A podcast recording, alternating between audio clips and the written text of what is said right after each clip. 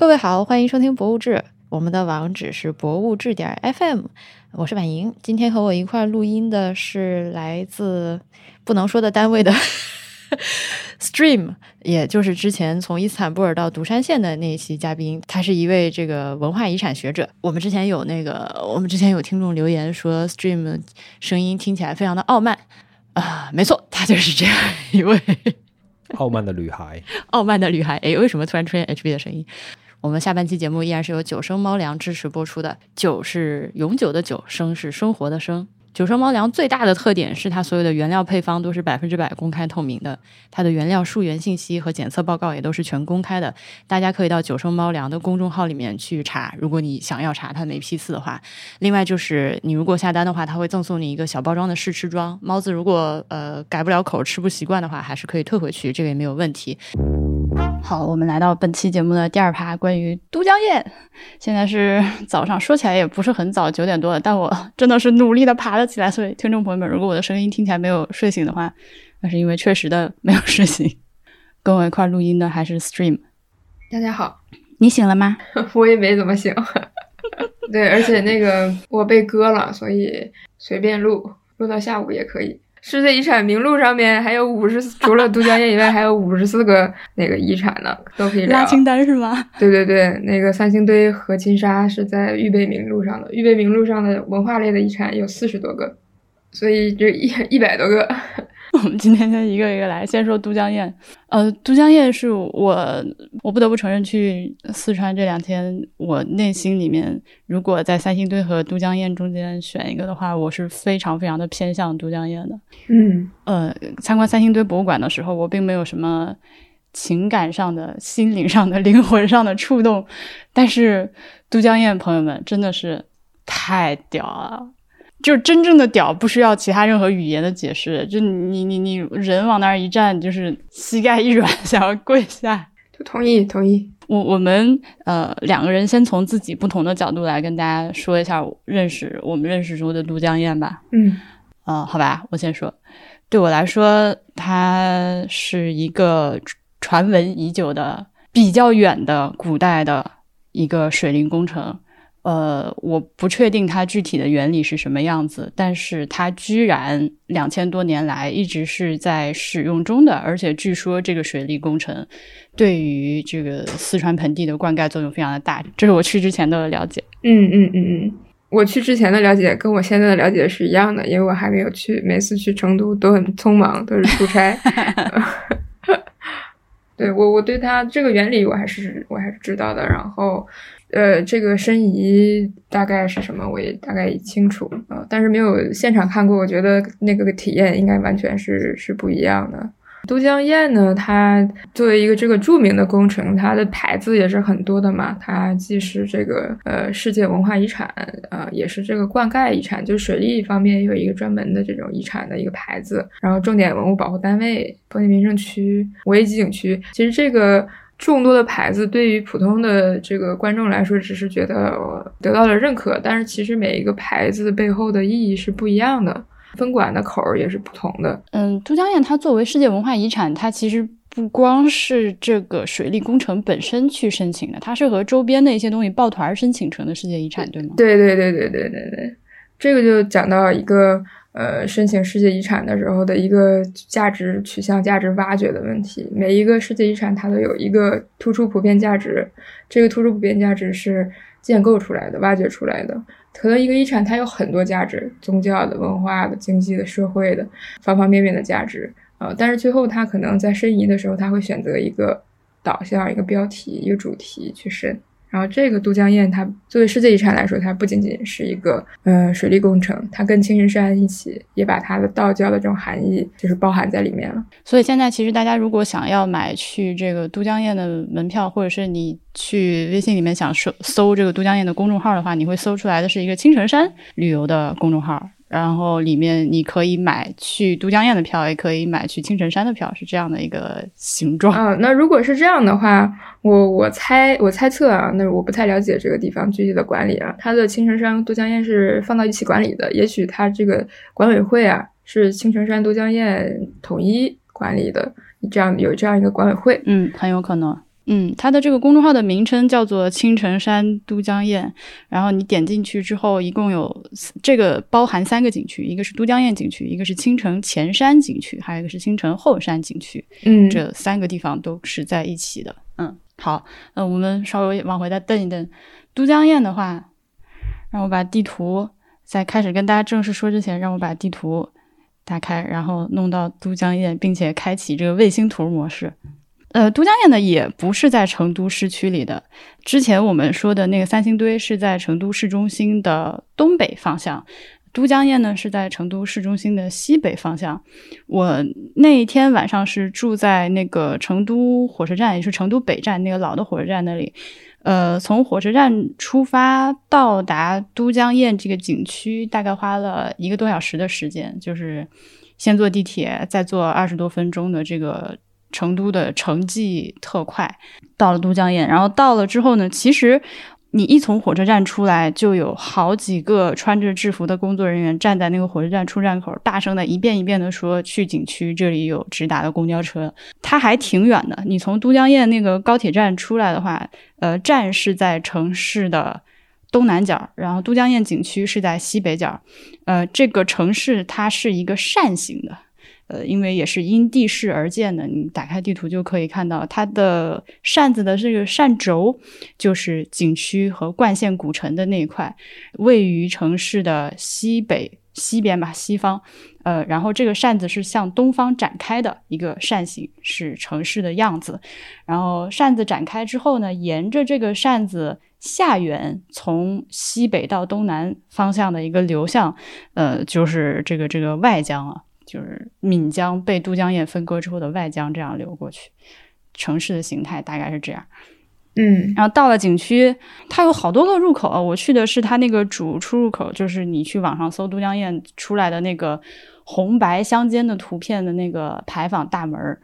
呃，其实一直到那里我还是懵的，因为。你好像放眼望过去，是前面啥也没有，也没有水，也没有河，就就就不知道这个堰到底在哪里。我当时其实已经做好了进去之后要走很久的准备，因为看地图不太确定从入口走到那里到底要走多久嘛。一进去之后，它我对这个景区的印象首先就非常的好，它有一种非常精心维护，然后又不俗气的感觉。嗯，我不知道怎么描述。你知道，有的景区它是各种。假的那个假古董，然后假古董又太新了，所以你一眼就能看，嗯，过于人工，你一眼就看出来不对。这个地方它还是有一些天然拙朴的，然后呃，有一点历史感和年代感的感觉在。它跟道教的这种思维也是有关系的，因为道教就讲究天人合一嘛。包括这个都江堰，它并不是现在普通咱们说的这个坝，嗯，它没有坝。嗯嗯嗯嗯嗯，它不是一个巨大的水利工程，它其实是一种改造。对，这个是你如果不去现场看的话，只是靠想象，听说它是一个水利工程，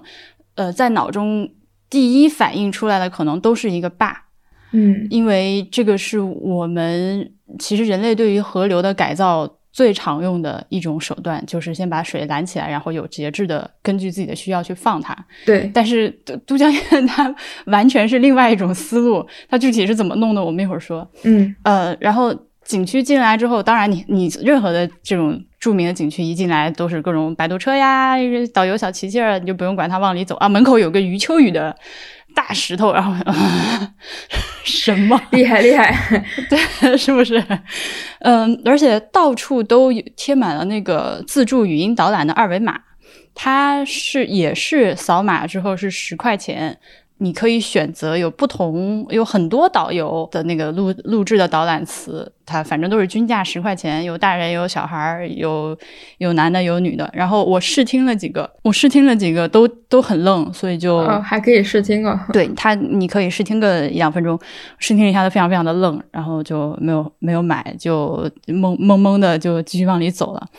呃，它有个燕公道，就是两边。树立着和都江堰有关的历代的这个治水的这个这个名人和功臣，嗯，呃，围着这两边，哦，这个道路的一侧呢，还有一棵张松银杏，就是《三国演义》里面的那个张松，手执银杏，是非常酷的一棵大树。然后走到头了之后，它是一个纪念李冰的伏龙观。对，这个地方就已经是一个起名字叫观了，虽然不能真正算是一个道观吧。今天来看，它只是一个小小的殿堂型的建筑，然后里面摆的七十年代出土的那个李冰的大石像，嗯呃，是在七十年代的时候，都江堰市的外江呃发掘出来的东汉建宁元年雕刻的李冰石像。但是，这个石像雕刻的时代已经比李冰的时代要晚个好几百年了。所以它并不能反映 哎，对对对，不能反映李冰到底长啥样儿。然后经过它了之后，呃，再往上走就来到了所谓的离堆，爬上了，也不能说爬上吧，就沿着台阶走上了离堆顶端的时候，就突然间豁然开朗，就是整个都江堰工程就在面前展开。我现在就是语言没有办法形容当时内心的那个震撼。那我那你要这样说的话，我就是被安利到了，我一定要去。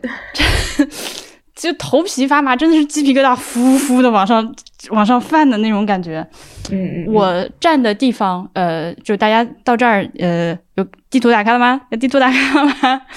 呃，大家跟我一块儿来观察一下这个都江堰它的这个地图的结构，因为是这样，你没去之前看这个地图，你可能心里在想，这个到底啥是，就到底哪个部分是都江堰？所谓的都江堰到底是啥？对，堰在哪儿？就跟你去看古城的时候，城墙在哪儿？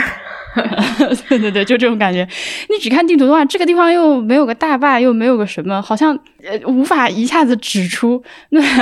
那都江堰，哎，说起来这个问题，我还真不知道都江堰为什么要叫都江堰。嗯，哎，我们来查一下。如果说百度百科在这件事情上没有骗我们的话，嗯都江堰这个名字是到宋史中，到宋朝才第一次出现的，嗯，而之前一直有各种各样不同的名称。有说都江就是成都江的这个简称。哼 Fine，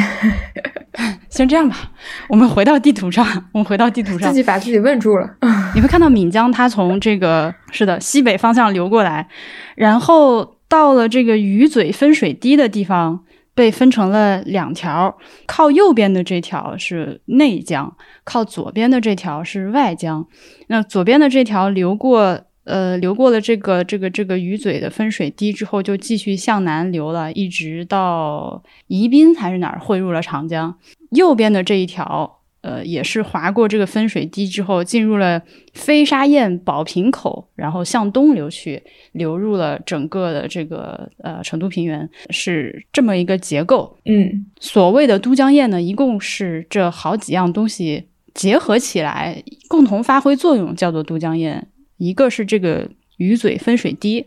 然后这个飞沙堰，还有宝瓶口，主要是这三个部分。我刚刚说到的那个离堆呢，其实就是在宝瓶口这个地方。你把地图放大了看，它南边这里凸出来一个小尖尖，这个尖尖就是离堆，是比较高的一个山崖。你站在这个上面往前看去，你的右手边宝瓶口的水是非常非常湍急的，而且我去的季节是它是清水，呃，就如比如说夏天下了那个暴雨之后，这个都江堰的水可能是浑很浑浊的黄色的，但我那个时候去，那个水超清澈，就清可见底，like 矿泉水水质 感觉，那个水流很急，发出很大的声音从宝瓶口里面流出去，嗯然后左侧的话，飞沙堰这里是呃很慢的一个水流，呃，然后站在这里，你一眼是看不到外江的。然后从宝瓶口下来之后，我那天真的走了爆多路，对，这个也是要跟大家说的。如果你去都江堰的话，呃，电瓶车票建议一定要买，然后就是要做好暴走的，双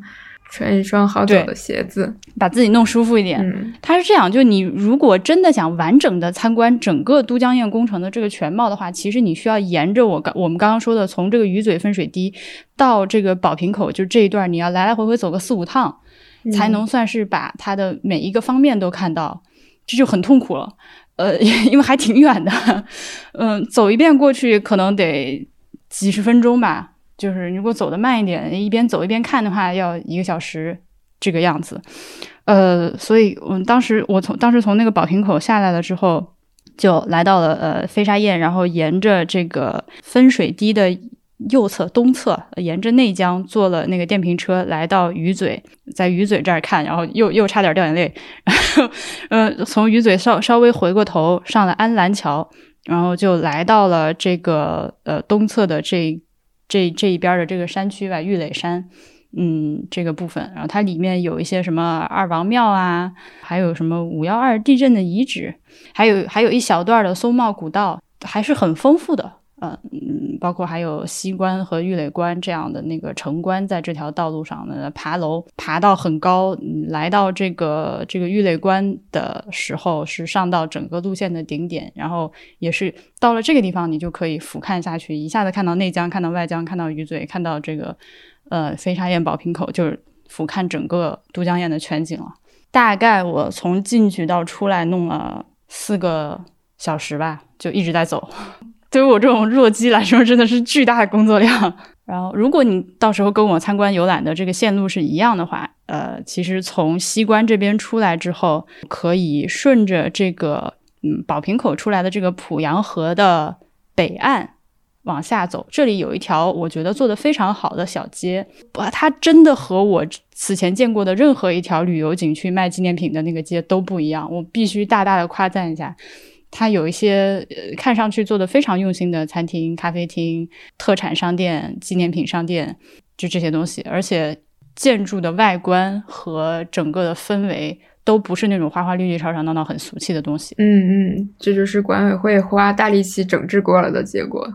哦，这样吧，应该是的。对，站那里一眼望下去，让我想到就是京都有一条路，那个爬一条小路走到上面那个寺叫什么寺来着？清水寺吧。呃，如果去清水寺的话，也是要走这样一条斜上坡、窄窄的小路，然后两边也都是，其实都是针对游客的店，但是又不丑，也没有那种动次大次的音响在那儿放，还是比较美好的一条小路，大概是那种感觉了。对对对，我我强烈建议，对我强烈建议所有的这种偏向自然的这种遗产地都要告别那个音响。告别那个 巨大声音是的，音响真的太恐怖。即使是那种传统的中国音乐，也是跟氛围相当不符的。嗯嗯嗯嗯，你就因为只要留下那个水声就好了。对，就是要告别城市景观。因为我如果要看这个，要听这个，我来这儿干嘛？是吧？就是呼吁各个景区的管理者，呃，清醒头脑，不要再放这种。令人心烦的音乐，傲慢，你又傲慢了，求求你们了，我不敢傲慢，我在恳求，我请求，贵叔。因为这个濮阳河，它它非常的非常的窄，就宝瓶口只有十几米，就十七米，水流下来之后稍微宽一点，但是最多也就是个二十多米，所以其实，呃，从离堆这边看到对面那个，就我刚的刚说的那一条小街，有点像微缩版的成都的那个那个什么。那叫什么洪崖洞，但是又比那个要清新雅致很多的样子。当时站在离堆往对面看的时候，那个时候我还不知道那属于景区外的商业区啊。我因为那边有很多茶馆和餐厅，他们那个 view 简直无敌了，甚至有一小段那个茶馆的座位直接就是建在水上的一个吊脚楼吊出来的一个小平台。洪崖洞不是重庆的吗？啊，洪崖洞不是重庆的吗？我刚说成哪儿了？成都。哦，不好意思，呃，就很像那个微缩精致版，就不吵闹、不不不灯光污染版的那个重庆的洪崖洞。嗯嗯，我当时看到的时候，我就说我一会儿走完了之后，一定要去那边那个水上那个地方坐一坐。然后后来也确实实现了，你只要按照我刚说的这个路线往下走就可以。南桥那就就我刚说那那一一片儿，就是从西关到南桥这条路。啊，上面还有民宿，如果你想住的话，但是不建议你拖着箱子去住住，因为那真的是要爬梯的一一段路，对吧？所以它景区里面还是有不少建设的东西的吧？这就是风景名胜区和自然保护区的区别。如果是自然保护区的话，它都给你划进去变成保护了，这些东西都不能存在的。对，都江堰它对它不是一个自然保护区，显然不是，它里面人文的占比极大。嗯，对，但是它其实生态也是很好的，而且它这个附近有非常重要的这个野生动物的栖息地，大熊猫啊、川金丝猴啊等等的。它人文的东西也非常的显著，人改造自然的这种水利工程，然后包括所有的这个信仰，不光是道教的，还有就是各种水神，比如刚才你说的二王庙等等的这些。还有那个禹禹禹大禹王宫，对吧？这些都是这个水方面的，包括它有祭祀活动。现在啊，对，它每年的清明节是放水节，对，这个也是呃文化遗产的一个部分，很重要的一个部分。节庆。以前好像一直有，就是清明节，它不叫开闸放水了，它那个东西叫马闸，暂时小小拦一下水的一个东西，在这天把它打开，呃，水流进入这个飞沙堰这块儿，算是标志着今年农忙时节的开启。这些这最近这几年是每年都有放水节的，嗯，我去的时候已经今年已经过。过了，但是景区里面到处还有小彩旗，上面写着“二零二一放水节”啥的，嗯，没看着，嗯嗯嗯嗯嗯，但是我看了网上的那个视频，并不是很想参加。对，那个看起来好像有点无聊，是吧？大家穿着古代的衣服，然后摇旗摇旗子，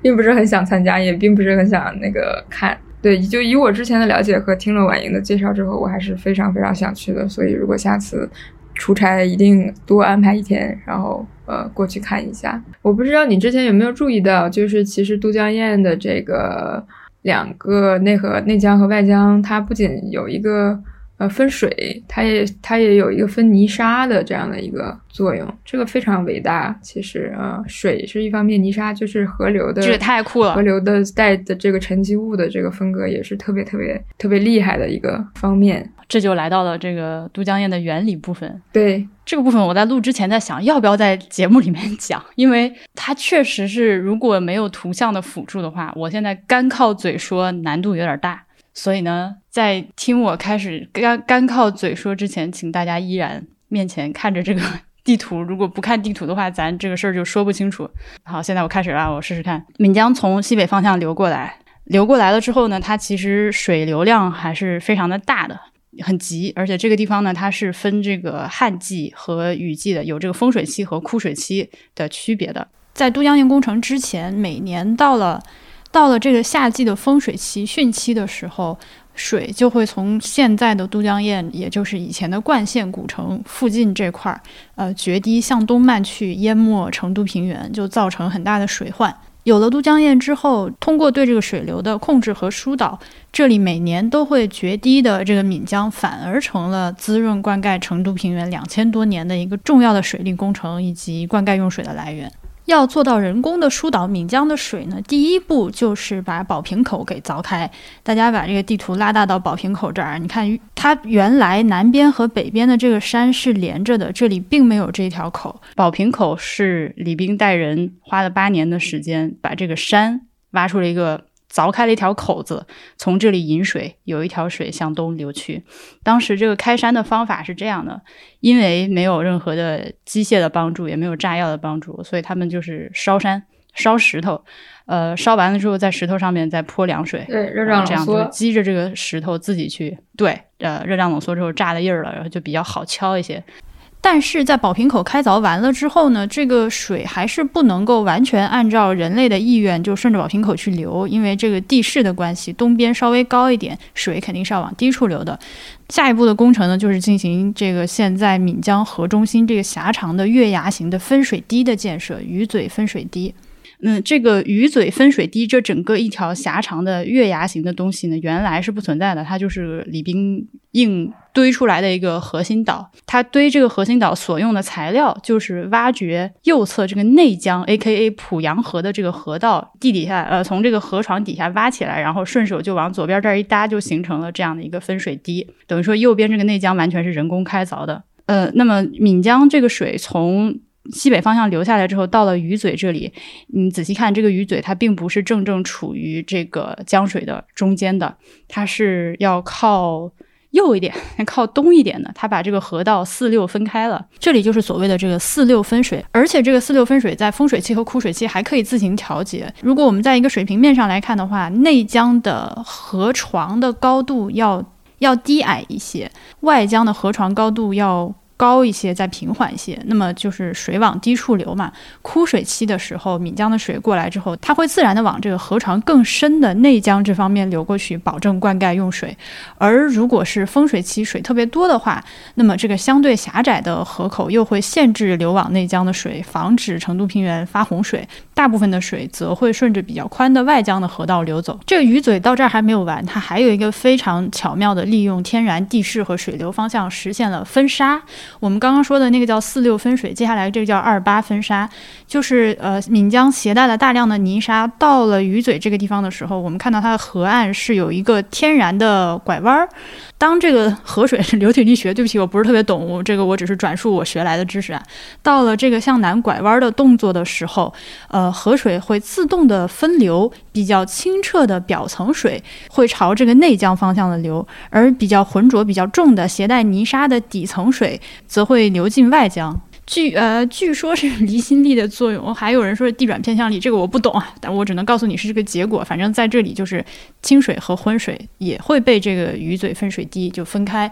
这就大大的缓解了以后每年要去疏浚这个灌溉用水宝瓶口这边的这个人力物力了。因为你如果老是堵的话，是个很大的问题。呃，这个是所谓的四六分水，二八分沙。如果你觉得迷糊的话，没有关系，回头再去看一下视频。这个真的厉害。对，这个是真的厉害，他是没有去用任何拦和堵的方法，就是完全通过这个细微的差别进行一些疏导。如果是拦和堵的话，泥沙就被堵住了，就是河流的沉积物就被堵住了，等着那个开闸放水的时候。是的，其实我们现在很多现代化的大水坝，每年都要花很大的人力、物力、财力去清理这个泥沙的淤积，是基本上是不太有解的。对对对，如果你只是建水坝拦这种方式来弄的话，对对对，这个是我一会儿想要说的一个内容。嗯，OK，那就一会儿再说。就它的这个设计。运用了一个非常自然的方式，完美的避开了这个问题。嗯，然后我们外江就先不管了，外江就它就继续往南往南流了。我们再来看这个内江，内江到了有一个叫飞沙堰的地方。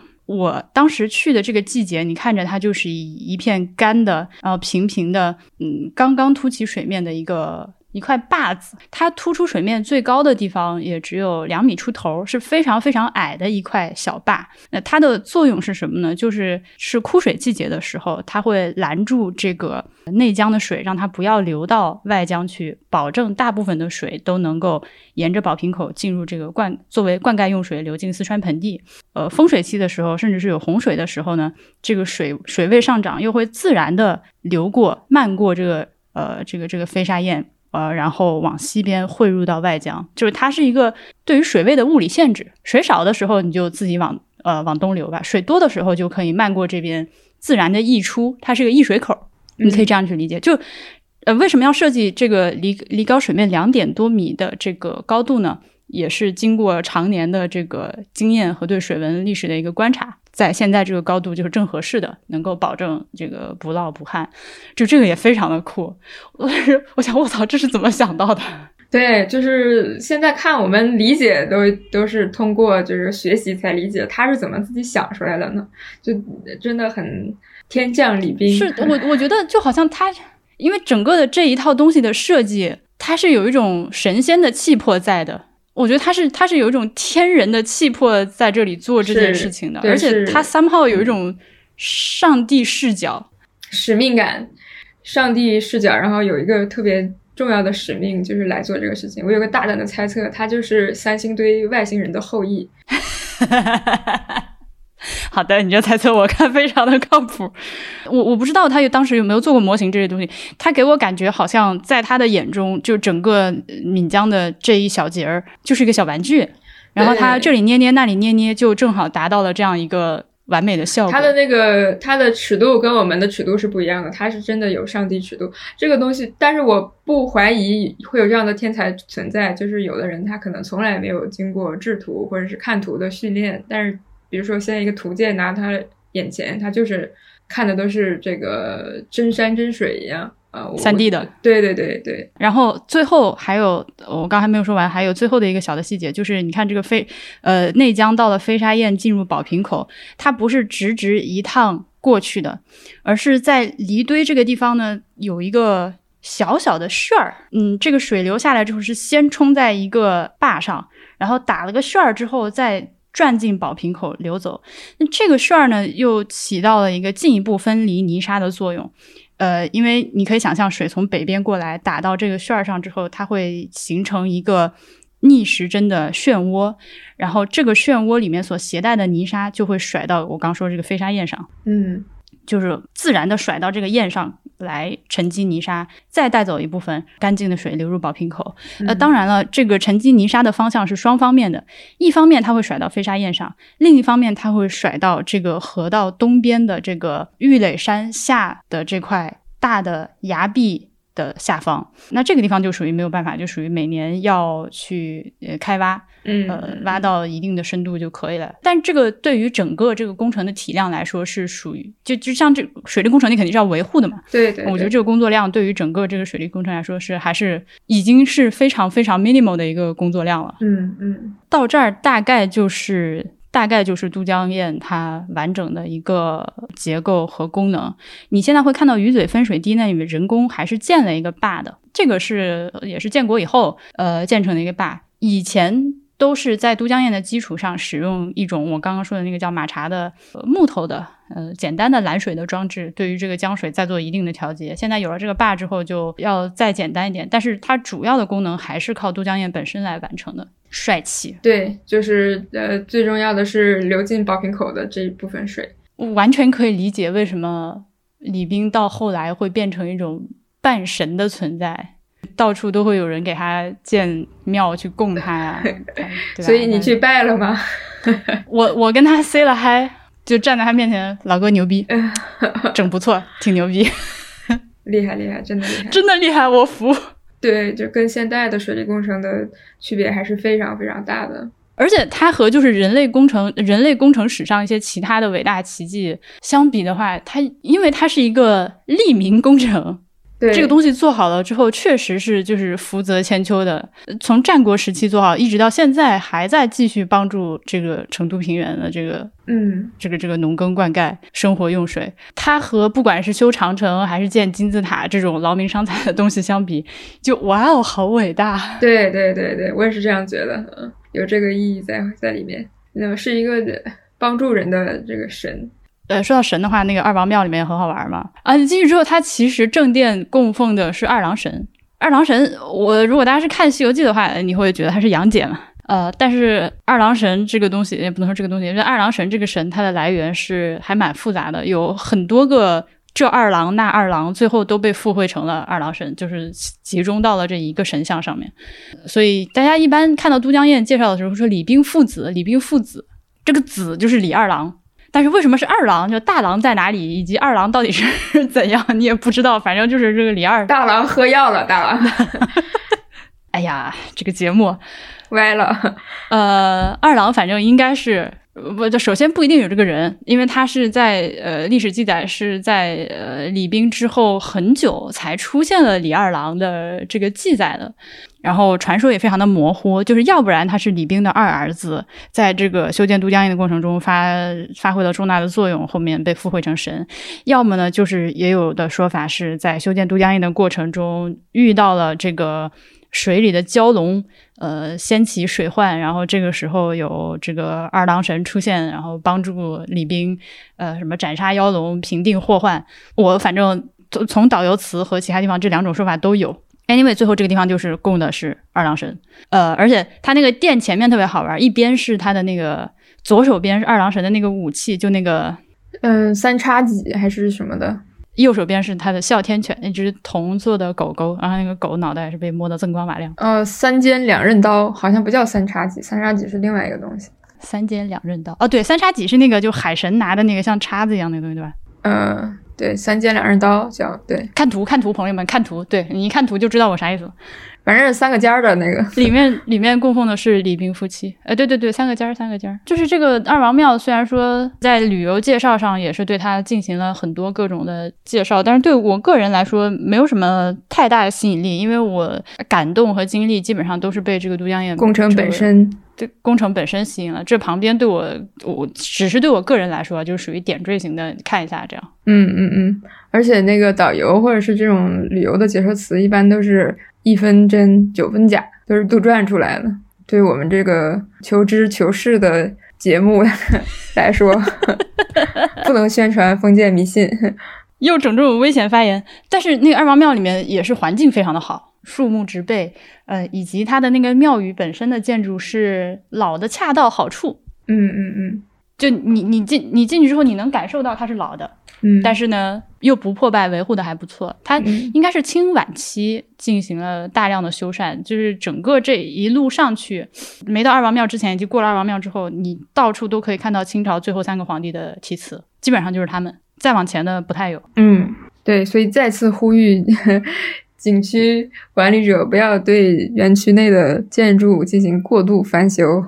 是的，是的。说起来，我们是不是应该查一下清清晚期发生了什么，导致对于这个都江堰如此的当时那么重视啊？丁宝桢，著名的清朝的一任四川总督，景区进去之后，那个堰公道上也有他的一个雕像，任内花了很大的功夫维修都江堰，也是传说中宫保鸡丁的那个来源，就他丁宝桢。所以都江堰和宫保鸡丁再一次联系在了一起。就是神秘的联系在了一起。到都江堰一定要吃宫保鸡丁。叮咚，这里是剪辑中的婉莹。我在翻照片的时候看到二王庙里面有一座石碑，这个碑上的碑文我觉得很详实，很有意思，想跟大家分享一下。呃，它的碑题叫做《二王庙历史简介》。二王庙始建于东汉年间，初为纪念蜀王杜宇的望帝祠，也就是我们大家都熟悉的那个古诗里面“望帝春心托杜鹃”的那个望帝。这个人他姓杜，名宇宙的宇，就杜宇听起来很像你家隔壁同学是吧？Anyway，南北朝齐明帝建武年间（四九四到四九八年），益州刺史刘继廉迁望帝祠于郫县，就是郫县豆瓣那个郫县，将原庙改祀李冰，称崇德庙。宋开宝五年（九七二年），宋太祖颁诏扩大庙基，增塑了二郎神。从五代起，李冰二郎相继被封为王。该庙先后称作江渎庙、理公庙、真常道院、显英王庙、广济王庙、二王宫、二郎庙等。清朝雍正五年（一七二七年）正式定名为二王庙。抗日战争时期，一九四一年，冯玉祥将军亲书二王庙匾额。二王庙同青城山一脉相连，曾以道教宫观著称于世，一度为道教宗主庙。明朝末年，该庙毁于兵火。清初，湖北武当山全真道张清世道长来此重建。清雍正九年（一七三一年），赵一炳等道长募集资金，兴宫九年重建了正殿、后殿、棋子宫、戏楼、牌坊等九十余间。清乾隆三年（一七三八年），由王来通、张来熙道长扩建并浇筑大钟一口以示纪念。一九二五年又遭火灾，烧毁大殿、后殿、祖堂等附属建筑百余间。同年，该庙住持李明志道长募集资金，历经十年予以恢复。一九三四年，又经龚志良、包志清等道长扩建，形成了二王庙现在的古建筑规模和格局。清代以前，该庙为道教正一派的公馆；自清康熙年间起，二王庙为全真龙门派的公馆。迄今任二王庙住持的有张清世、王来通、申复全、贾教正、熊和寿、曹元斌、李明志、魏明德、罗明焕、龚志良、张世龙、蒋信平、陈兴全、包志清、邹理惠。解放前夕，二王庙有道士三十多人。解放初，在新政权刚建立的非常时期，为保护名胜古迹，原灌县人民政府于一九五一年接管了二王庙，但仍住有十三名道士，仍有宗教活动。一九五二年土改时，二王庙被划为地主庙宇，住持龚志良被镇压，但仍有四名道士在庙内居住，宗教活动仍在进行。一九五七年，庙内住有三名道士。一九五八年八月十日，经四川省委批准，二王庙被列入四川省汉民族地区第一批佛教道名山寺庙公观保护名单，并指出二王庙属省内著名道观，现住有道士。一九六零年三月。原冠县县委统战部和县文管所将二王庙列入省地县受保护的名山公观之一。一九六二年，二王庙有七名道士居住，蒋信平道长担任当家。一九六三年，为解决各公观后继人的问题，原灌县县委统战部又将农村部分小庙的道士调来二王庙的道士道姑有。米志照、包志清、陈兴全、邓礼华、张志全、夏卫富、岳志敬、胡志军、郭礼军、唐礼定等道长。一九六二年，陈兴全道长到北京道教进修班学习三年，一九六五年底回庙，于一九六六年初担任当家管理庙务。蒋信平道长调到青城山。这个碑到这儿就结束了。呃，我念完之后突然心中一慌，我在想这个碑背面是不是还写了什么？然后我没有看到，因为呃正面的历史写到一九六六年就结束了。我为什么想念呢？是因为我们经常在参观一些名胜古迹的时候，看到有一些呃古早时期留下来的这个地方新建或者是重建或者是修复或者是改制的时候留下的一些碑记。二王庙的这块碑呢，它是用隶书横着从左往右刻的，内容又意外的详尽，让我觉得不知道为什么稍微有点感动。呃，当然了，同时我又联想起我们曾经在网上看到的有一些地方政府，他们 把这个红头文件直接刻成碑，放在了名胜古迹这个保护的遗址前面，那就又是另外一番景象了。我就有一个很想说的一个点呢，一直。攒着呢，不知道 在哪儿说好。嗯，来吧，朋友。就是我虽然不是搞水利的，嗯，我虽然不是专门搞水利工程的啊，但是我呃这几年做的项目里面总是涉及河流的治理。呃，其实河流的本身的这个连通性啊，它有四个方面的内容。它一个就是河河流和河底啊、河床之间的连通连通性，就是这个上下的这个物质可能要交换。一个是河和它这个呃河岸。的物质能量交换，但是我们现在的水利工程呢，呃，就通常会把这个驳岸啊做成硬质的，它就切断了这种，尤其是城市里面的河流，它会切断这种联系。而第三个就是上下游的这种，通常就会被咱们现在的这种坝所隔断。呃，如果洄游鱼类想要从下游游到上游的话，就会遇到这种很大的一个危险，就是它游不上去了，太高了。呃，鲤鱼跃龙门也跃不上去了，这个龙门实在太高。第四个就是。河流和河流之间的，因为河流总是有主流、呃干流和支流嘛，干流和支流之间的这种交换也会被现在的一些水利工程所所去切断。但是都江堰它没有去，它虽然也是一个水利工程，但是它又有分水又有分沙，他并没有去切断这个。他也没有去做硬质的驳岸，他并没有去切断这我刚才提到的这几几个方面的物质和能量交换。这个切断了之后，不光是鱼从下游游不上去的这个问题，同时它也阻碍了刚才我们讲到这个沉积物它的自然的流动。那么鱼它产卵或者是越冬产卵，它是需要一定的沉积物的条件的。可能有的鱼它就需要在水流湍急的水比较浅的鹅卵石里面产卵。如果有太多的水利工程，其实它对这个是鱼的这个繁殖是一个非常大的影响。那么我们现在就是在我做的项目里面，我们有这样几种方式啊。首先是要对河流的，嗯，它里面有没有洄游鱼类进行一个生物多样性的这样一个调查。之前我去前年做了一个项目，它城区三点几公里的一个很小很小的一个河，它三点几公里的范围内，它做了十八个坝，小型的。就为了去营造这个水面，其实这个水质就会发生非常大的变化，因为你相当于把这个水深改变了之后，它的溶氧量啊、它的光折射啊什么都会变化嘛，然后它就会发发臭，就是对河流的生态来说是非常不好的。然后又加上它是城市河流，它几个方面的切断都切断了，上下游的呃河流和本身的，然后包括它河底也是有这个混凝土灌进去的，它这个都切断了，就是城市水体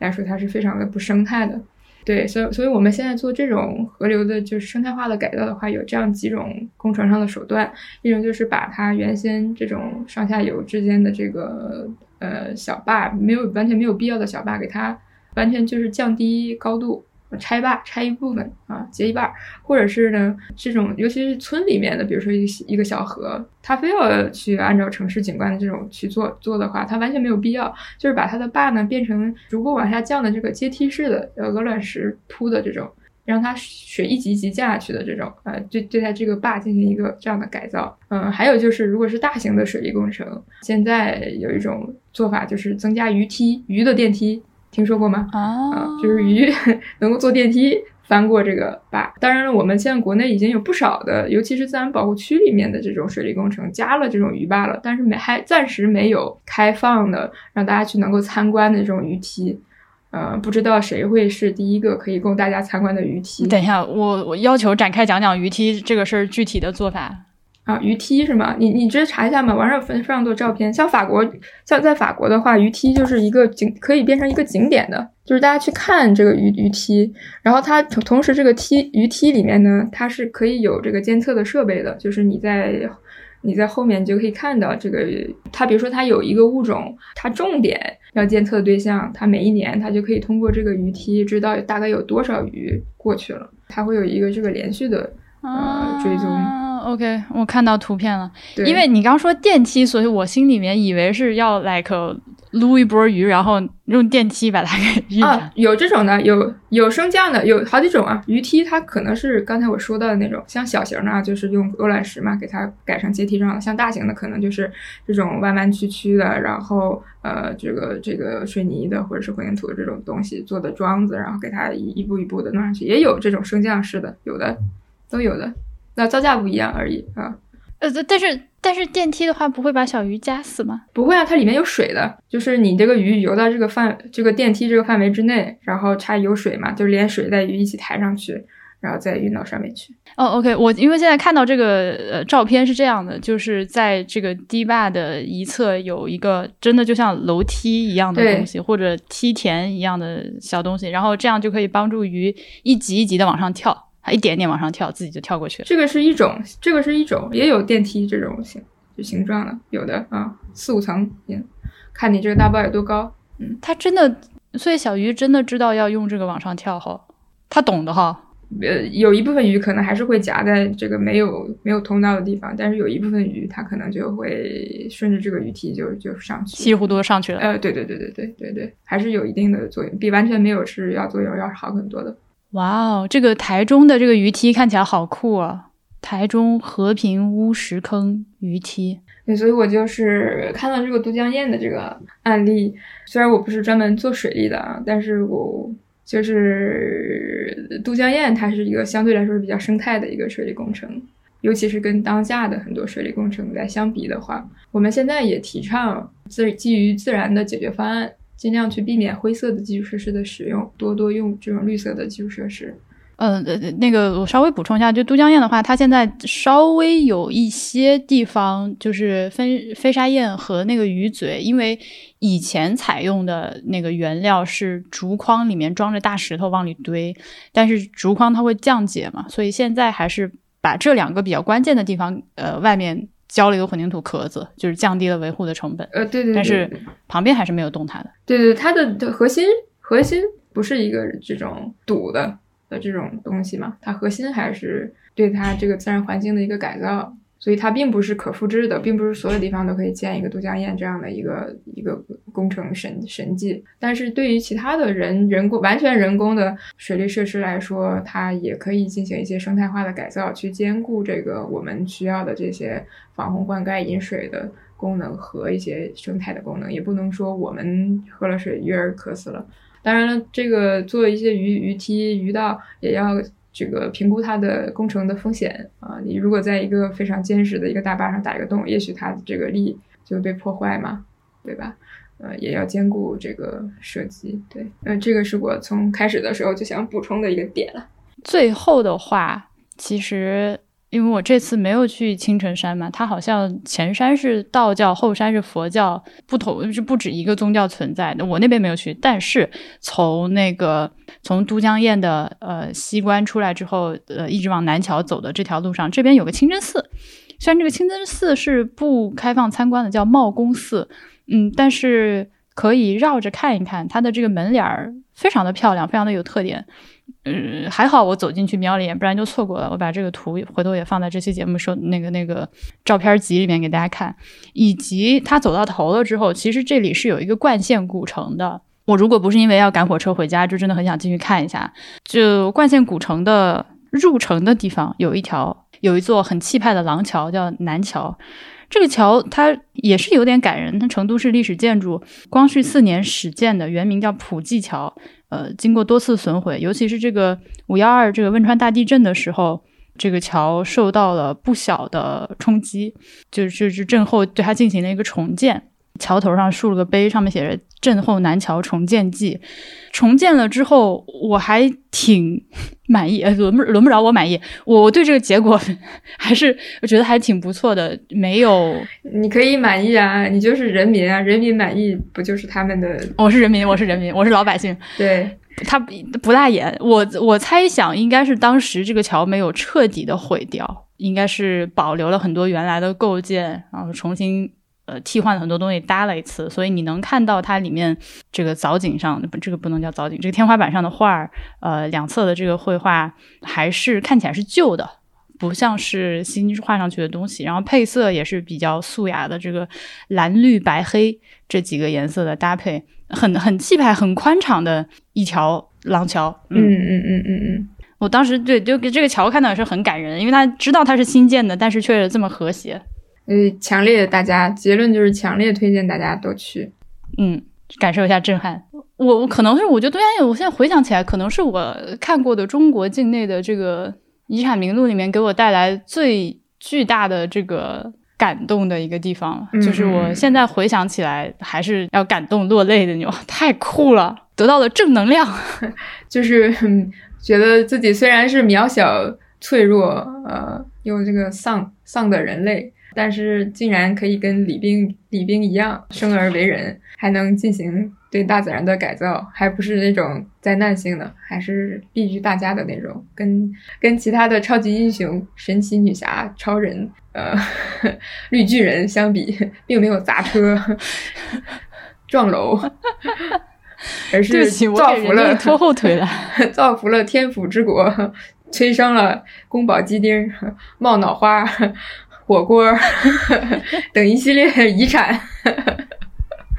好的，关于这个都江堰，我就翻够了半天。就我这个贫瘠的语言表达能力，不足以向大家传达这个地方有多么的酷炫。嗯，还是请务必赶紧的找机会抽时间去看一看。好的，我这个下五月份一定安排。诶，这里还是剪辑中的婉莹。说完这句话之后，我们俩就扯开聊天了，然后完全忘了跟大家说拜拜，所以我就蹦出来跟大家说个拜拜。感谢你们的收听，也感谢九生猫粮对本期节目的赞助。我们下期再见，拜拜。